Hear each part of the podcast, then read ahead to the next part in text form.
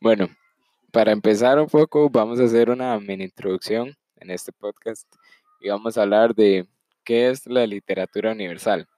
Bueno, la literatura universal es el estudio de las culturas y el arte de redacción de estas. Según las civilizaciones, se han desarrollado diversos sistemas de comunicación escrita y oral, en muchos casos alcanzando técnicas mucho más avanzadas de la simple necesidad de transmitir información. Más tarde, el idioma se convierte en el medio de unificación al narrar los actos heroicos, las leyendas y tradiciones de los pueblos. En esto se incluye toda la literatura mundial de todas las épocas, de todos los países y de todos los idiomas. Eh, vamos a hacer un poco de comparaciones también y vamos a hablar de los valores que dan cada uno de estos eh, cuentos e historias y también por qué son considerados literatura universal. Primero, vamos a empezar con Rebelión en la Granja. ¿Por qué Rebelión en la Granja es considerada literatura universal? Bueno, es considerada de esta manera porque relata y explica un acontecimiento que cambió el mundo la Segunda Guerra Mundial y los tiempos de la URSS. Uno de los elementos más importantes de esta obra es el analfabetismo. Los cerdos, más inteligentes que el resto de los animales, se aprovechan de la falta de educación que han tenido los demás animales para así poder, manipular, poder manipularlos. El autor de este libro no hace una crítica tal y como esgrime más de uno contra el comunismo. En realidad, es contra la ferocidad de Stalin y su forma de liderar la Unión Soviética. De hecho, tras la revolución, la granja es incluso más próspera que bajo el mandato capitalista de los hombres. Su crítica va en otro sentido hacia la perversión del ideal. Eh, el gobierno de Napoleón en Rebelión de la Granja se basa en la utilización del poder blando para la manipulación del resto de los animales. Cuando esto no funciona, subsiste la amenaza del poder duro. De esta forma, su portavoz, el cerdo chillón, va justificando con mentiras y engaños la escasez de elementos básicos. Tanto así es que siempre por el bien de la granja se van cambiando las leyes en favor de lo más conveniente para los cerdos. Esto también se puede reflejar en las personas de la actualidad que al tener poder eh, no saben tener un límite y cambian las cambian los rumbos para que siempre se favorezcan solo a sí mismos y no buscar el bien común. Lo cual, cuando los cerdos realizan esto, se acepta y, los, y todos los animales agarran un respeto y los ven como entes mayores y superiores a cualquier otro de los animales que los acompañan. Bueno, eh, yo les voy a explicar un poco de cómo se relaciona el Dhammapada con la literatura universal. Bueno, primero que todo, el Dhammapada, se enfoca en hechos de, de la religión budista y cómo los budas llegan como a a su estado nirvana, que es el estado máximo del Buda, por así decirlo. Pero esto lo enfocan como en cosas tipo las, las acciones que ellos toman para llegar a su estado nirvana, la enfocan con, con relaciones a cosas de, del día a día del ser humano y por eso es que es una es, cuento, es un cuento, bueno, literatura universal y pues es porque ayuda mucho. Por ejemplo, empecemos con el, la parte de la mente. Bueno, acá habla de que su mente es muy difícil de, conquistar, por así decirlo, que usted tiene que literalmente esforzarse mucho para lograr que su mente esté en un buen estado, por así decirlo, ya que, em, bueno, por ejemplo, dice, eh, el bien que un padre, una madre y los amigos pueden hacer es muy grande, pero es pequeño comparado con el bien que puedes hacerte a ti mismo si tu mente está bien direccionada. Por ejemplo, que si usted está bien mentalmente o psicológicamente, es muy difícil que, que sus metas, por así decirlo, no se logren. Y esto, bueno, esto se enfoca en ayudar a las personas más que todo. por eso se podría decir que es literatura universal, porque es para todos. Eh, bueno, eh, también se enfoca en dar ayuda como en, a direccionar a las personas con quién van a estar en, tipo en su vida, como el, el necio, bueno, el capítulo 5 que es del necio. Y hay una que dice, el necio que sabe que es necio, al menos es sabio en eso. Pero el necio que se cree un sabio es verdaderamente un necio. Y esto tal vez lo ayuda a usted a reflexionar que, que también está haciendo las cosas y que también está tratando a las personas y que cree usted que está haciendo bien y que cree usted que está haciendo mal y si bien verdaderamente lo está haciendo bien. Esto es muy importante, por así decirlo. Entonces, esto se puede relacionar con la literatura universal porque es el Dhammapada lo que hace es ayudar a las personas, por así decirlo. Bueno, eh, en el Dhammapada también podríamos ver eh, la ayuda, tipo con algunos valores o cosas que usted necesita en su vida, como puede ser el capítulo de la felicidad. Por ejemplo, que una dice, seamos felices y saludables, aun aún entre aquellos que se hallan enfermos de pasión, en medio de la enfermedad de la pasión, que la salud espiritual resida en nosotros.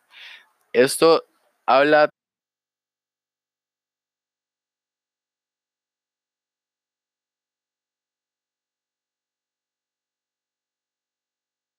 que la felicidad, usted irradia felicidad y si tal vez usted es feliz y una persona es muy amargada o muy o no tiene pasión en su vida, tal vez pueda agarrar un poco de lo que usted, de su felicidad.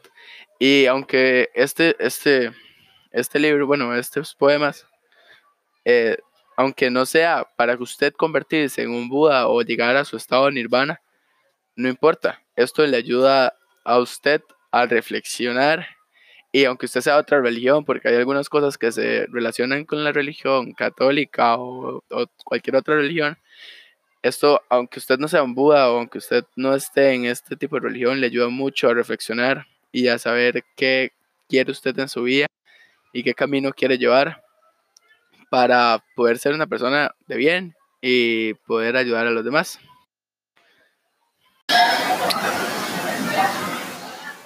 Bueno, primero que todo, eh, voy a hablar un poco sobre otro brazo de la literatura universal que es una parte muy oscura y individual, que es una, una parte del romanticismo que se, que se destaca por tener capacidades variables, individuales, que se revuelven con la fantasía y mucho sentimiento, sobre todo el amor. Eh, se valora mucho lo que no es común, ¿verdad? Y tiene una tendencia nacionalista. Se, también se destaca porque se acostumbra que cada persona debe mostrar para lo que es buena. Eh, y toda la creatividad y todo eso, ¿verdad? Las historias del romanticismo casi siempre son obras imperfectas, inacabadas, eh, que, que aún así tienen mucho sentido y, son grandes éxitos. Eh, este cuento sería El Cuervo, que es un poema. Entonces, eh, el poema recrea, bueno, recrea todo lo que es lo oscuro, la noche, la locura, eh, lo siniestro y también lugares y escenas donde no sería eh, placentero estar y que pueden ocasionar mucho miedo y, y no sería como lo ideal para una persona. También eh, en este movimiento cultural, todo lo, lo de la literatura de verdad que fue muy oscura. Y, y no, este, el cuervo, habla sobre un personaje que está trastornado y hay, eh, escenas donde de verdad aparecen cosas muy oscuras. Bueno, yo voy a hablar un poco acerca del extraño caso del Dr. Jekyll eh, y Mr. Hyde. El, el cuento la, empieza con que es una novela escrita por Robert Louis Stevenson y publicada por primera vez en inglés en 1886. Eh, trata acerca de un abogado, Gabriel John Utterson, que investiga una extraña relación entre su viejo amigo, el doctor Henry Jekyll, y el misántropo Edward Hyde. Eh, misántropo es como una actitud psicológica que llegan a tener ciertas personas que es total y completamente lo opuesto a la filantropía. Lo que quiere decir que llega a desarrollar como una cierta antipatía hacia las personas. Eh, el cuento, lo que cuenta, valga la redundancia, es como el amigo Mr. Utterson se encuentra con Mr. Hyde en la calle, pero sin saber qué es Mr. Hyde. Lo que él ve es una escena, ya que él ataca a ciertas personas, se repite reiteradamente, ataca a varias personas, entonces él empieza a investigar acerca de él, llega a la conclusión de que tiene relación con un viejo amigo, el doctor Jekyll. Una noche eh, empieza a llegar a las casas, va a donde ve que entra el Mr. Hyde después de sus ataques y siempre pregunta por el Dr. Jekyll. Siempre es la misma respuesta, que no se encuentra y que no está disponible. Entonces empieza a ir a la casa del Dr. Jekyll. El mayordomo es quien normalmente le abre la puerta. También siempre trata como de, no dejarlo pasar o simplemente le dice que no está en la casa. Utterson, cansado de todo, llega un día a la casa del Dr. Jekyll. entra a su laboratorio y lo que se encuentra es a Mr. Hyde en el suelo. En su laboratorio encuentra su testimonio, escrito ese mismo día.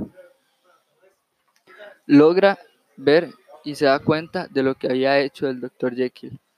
En su juventud había intentado crear una pócima para separar su lado bueno del lado malo.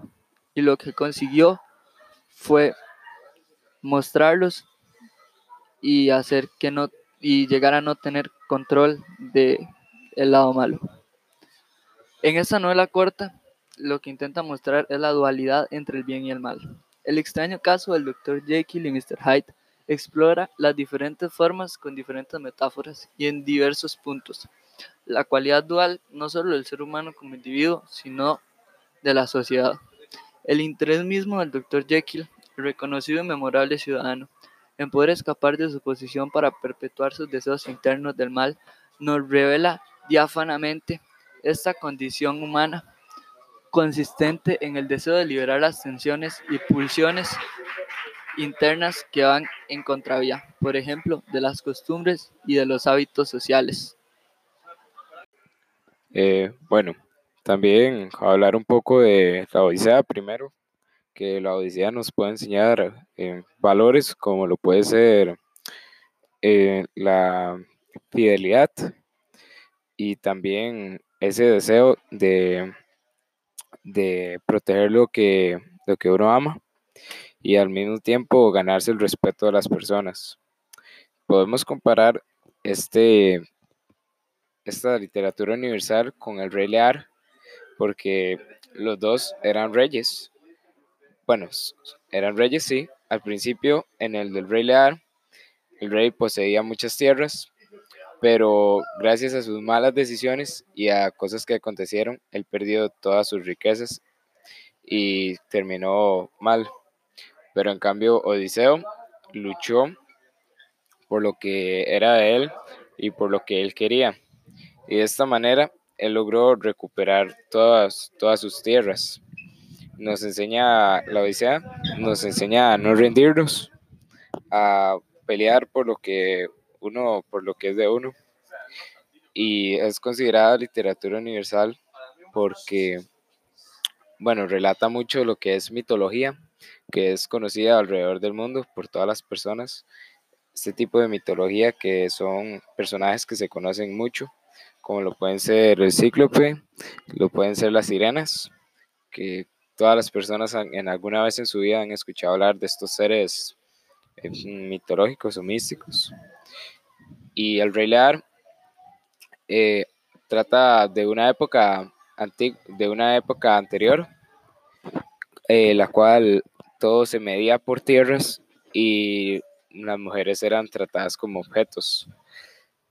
Pero el Rey Lear tiene su importancia en ver que a veces las personas que uno desprecia o gracias a personas que son clasistas y solo buscan el poder, se opacan sus, sus demás em, valores y no, no, llegan a ser una persona virtuosa, sino que más bien llega a perder todo, todas sus cosas buenas. Bueno, y ahora este anuncio está patrocinado por Ta Contento, vive el sabor. ahora vamos a denunciar de la canción de nuestro amigo Andrés Rojas Vega con rap. La pueden buscar en el canal de YouTube de Andy y en la video de Saúl Bark 12. También vamos a anunciar la venta de galletas de María y Sofía y están buenísimas y tienen happy brownies. Muchas gracias.